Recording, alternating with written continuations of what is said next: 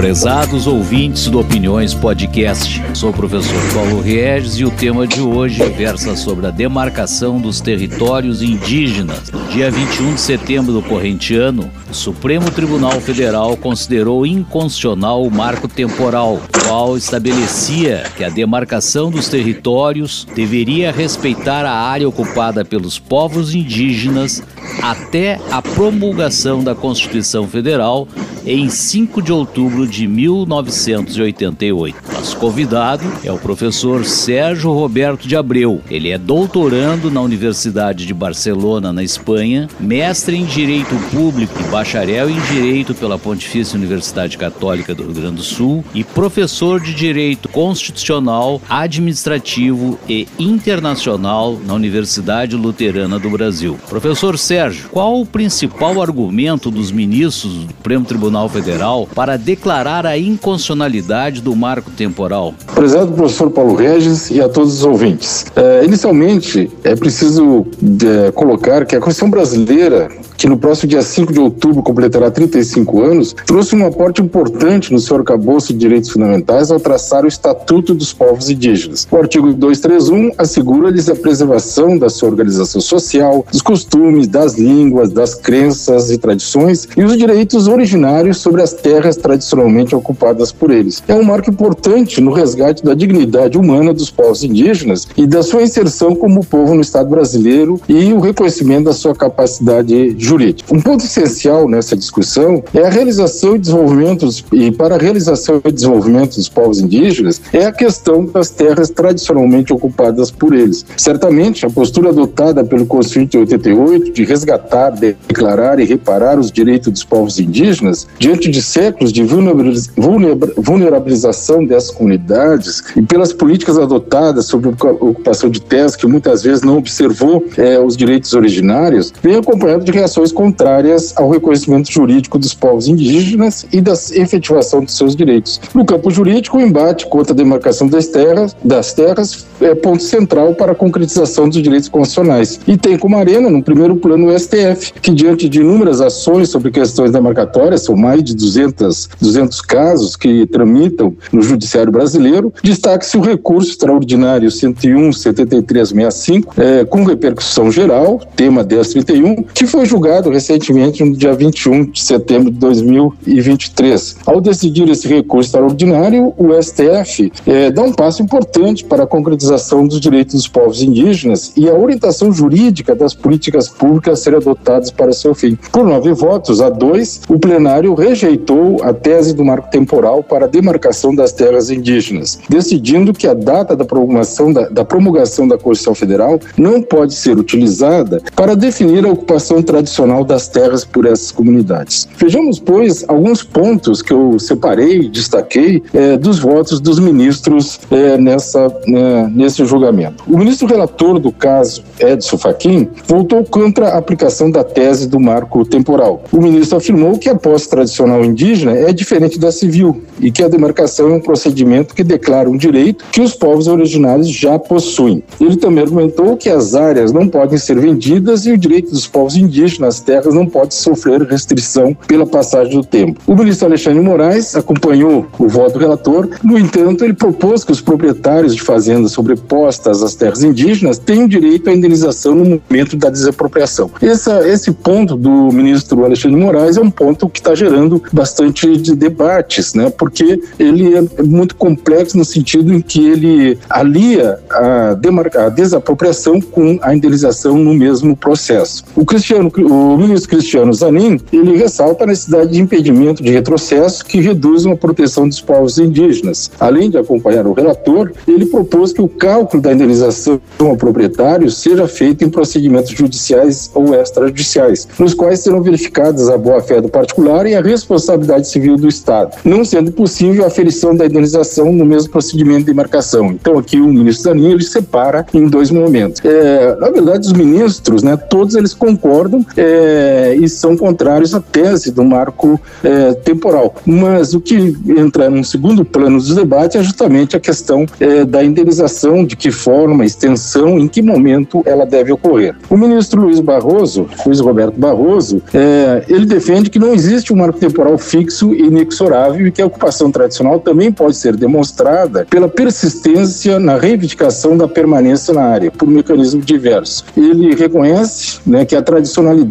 e a persistência da reivindicação à área, mesmo que desapossada, também constitui fundamento de direito para as comunidades indígenas. O ministro Luiz Fux se refere às áreas culpadas e as que ainda têm vinculação com a ancestralidade e a tradição desses povos e que, ainda que não estejam demarcadas, elas devem ser objeto de proteção constitucional. Então, o ministro Luiz Fux ele, ele usa né, o conceito de ancestralidade e a tradição para o direito a essas terras. A ministra Carmen Lúcia, para a ministra Carmen Lúcia, a posse da terra não pode ser desmembrada de outros direitos fundamentais garantidos a eles. O julgamento trata da dignidade étnica de um povo que foi oprimido e dizimado por cinco séculos. O ministro Gilmar Mendes, ele alia o seu, eh, além de ser é, contra a tese do marco temporal, mas ele condiciona a asseguração da indenização aos ocupantes de boa-fé, inclusive contra a terra nua. Então aqui há uma outra questão que envolve a ampliação do campo de indenização, porque a Constituição prevê as benfeitorias úteis. Então aqui o ministro amplia para as terras as para para as benfeitorias, além das benfeitorias, a terra nua. O ministro Dias Toffoli é, também nos casos em que a demarcação envolve a retirada de não indígenas que ocupem a área de boa-fé, deve-se buscar seu ressentamento e a indenização deverá abranger, além das benfeitorias, o valor da terra nua, mais calculado em processo paralelo ao demarcatório. Também aí desvincula os, os dois procedimentos. A ministra Rosa Weber, que é a presidente do STF, afirmou que a posse de terras pelos povos indígenas está relacionado com a tradição e não com a posse memorial. São direitos fundamentais que não podem ser mitigados. A posse tradicional, para a ministra Rosa Weber, não se esgota na posse atual ou na posse física das terras. Ela lembrou que a legislação brasileira tradicionalmente trata da posse indígena sob a ótica do indigenato, ou seja, de que esse direito é anterior à criação do Estado brasileiro. Na verdade, nós temos duas teses, a tese do, do marco, marco temporal e a tese do indigenato, e é essa que foi a prevalente na decisão é, dos Supremos. Os ministros André Mendonça e Luiz Marques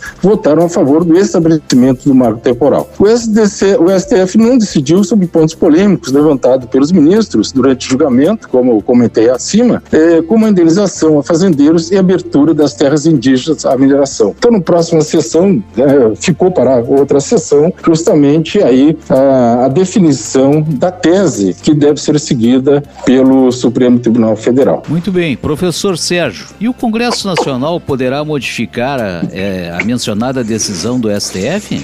Esse é um outro ponto extremamente importante que vai gerar é, muitos debates acadêmicos, né, e debates de uma forma geral sobre a, a tramitação no Congresso Federal, no, no Congresso, né, é, Federal, é, da, do projeto de lei número 2903 de 2023. Na verdade, quando entrou em pauta a votação no STF, o, esse processo do marco é, temporal, é, imediatamente, como reação, vamos dizer assim, paralelamente, o Congresso Nacional vai trazer para a pauta de, é, de aprovação é, esse projeto de lei. A questão não está em modificar a decisão do STF, a meu ver, mas sim em produzir uma lei ordinária que regula dispositivo da Constituição em frontal oposição ao recém-decidido pelo Judiciário é, Constitucional. As demarcações jurídicas de terras indígenas têm por objetivo garantir o direito indígena naquela área. É, vamos dizer, ela estabelece a real extensão da posse ao povo originário e assegura a proteção dos limites demarcados, impedindo a ocupação e exploração por terceiros. O ordenamento jurídico brasileiro hoje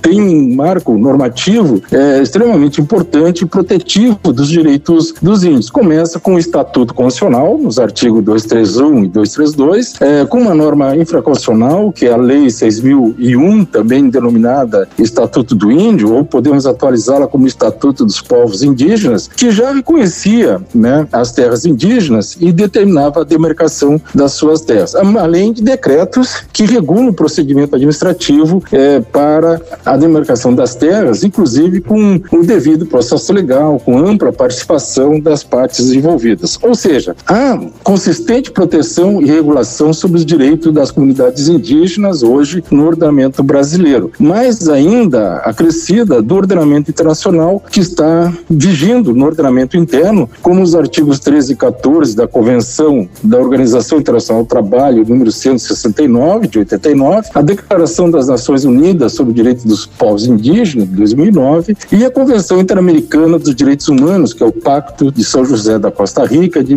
1969, que é uma, é, uma convenção protetiva é, dos direitos do humano. O processo de demarcação é um meio administrativo para explicitar os limites do território tradicionalmente ocupado pelos povos indígenas. É dever da União que busca com a demarcação das terras indígenas é, a ampla proteção desses direitos. A questão proposta no embate sobre direitos dos povos indígenas sobre as terras diz respeito à extensão desses direitos quanto à efetiva ocupação das terras. De fato, uma parte considerável dessas terras, vejamos, foram paulatinamente sendo ocupadas por terceiros, não índios. Diante da expansão acelerada e desenfreada das fronteiras agrícolas, né, ou seja, da política do plantation, é, dos recursos naturais, especialmente através da grilagem, do garimpo ilegal e a extração madeireira. A demarcação de terras indígenas impede esse processo de realização e exploração econômica ilegal, fazendo que os órgãos de controle atuem imediatamente nessas áreas devidamente, é, devidamente demarcadas. O atual projeto de lei 2903, que está tramitando no Senado atualmente, ele busca regulamentar o artigo 231 da Constituição. Ele afirma que a interrupção da posse indígena ocorrida antes do marco temporal, independentemente de causa, inviabiliza o reconhecimento da área como tradicionalmente ocupada. A exceção é para o caso de conflito de posse de período, ou seja, ela limita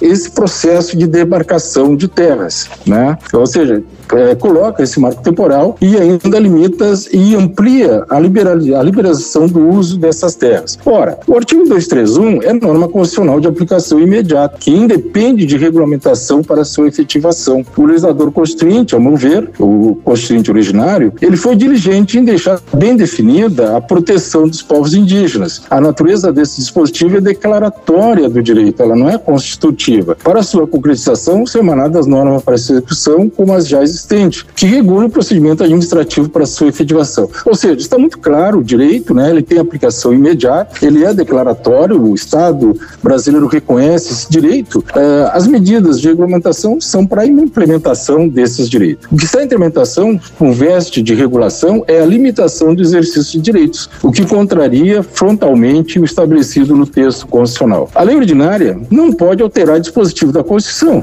Isso é visível para todos. Somente por emenda constitucional, que é limitada pela própria proteção constitucional no que diz respeito aos direitos e garantias fundamentais, as chamadas cláusulas pétreas, poderia fazê-lo. No caso, trata-se de direitos fundamentais dos povos indígenas, estatuído pelo Constituinte originário, assim inviável modificação por esse instrumento legislativo. A Constituição optou, ao garantir o direito originário aos povos indígenas sobre as terras que tradicionalmente ocupam, a tradicionalidade como um elemento cultural da forma de ocupação das terras e não um elemento temporal. A fixação marco temporal viola o caráter originário dos direitos territoriais indígenas, como reconhecido pela Constituição eh, Federal. Assim como se trata de direitos eh, fundamentais dos povos indígenas, o projeto de tramitação, ao meu ver, está evado de inconstitucionalidade, pois restringe os direitos consagrados na Constituição. Além do que, nós temos alguns princípios que são importantes observar eh, no estudo né, dessa temática. Por exemplo, o princípio da máxima efetividade das normas constitucionais o princípio da vedação ao retrocesso e da proibição da proteção deficiente, a fim de que se cumpram os objetivos advindos da própria Constituição. Mas ainda, é, além da inconstitucionalidade,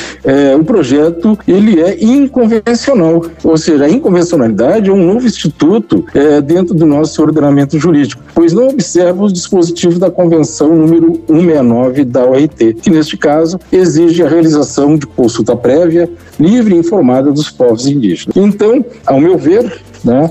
É, se o STF, se o Congresso Nacional poderá modificar a mencionada decisão, ele poderá expedir, poderá aprovar o projeto de lei, mas certamente essa lei entrando em vigor será questionada junto ao STF por dois motivos. Primeiro, pela sua flagrante inconstitucionalidade e segundo, também por ter traços de inconvencionalidade. Esse é o meu parecer. Agradecemos ao professor Sérgio Roberto de Abreu e convidamos os ouvintes do Opiniões Podcast para o nosso próximo episódio. Até breve!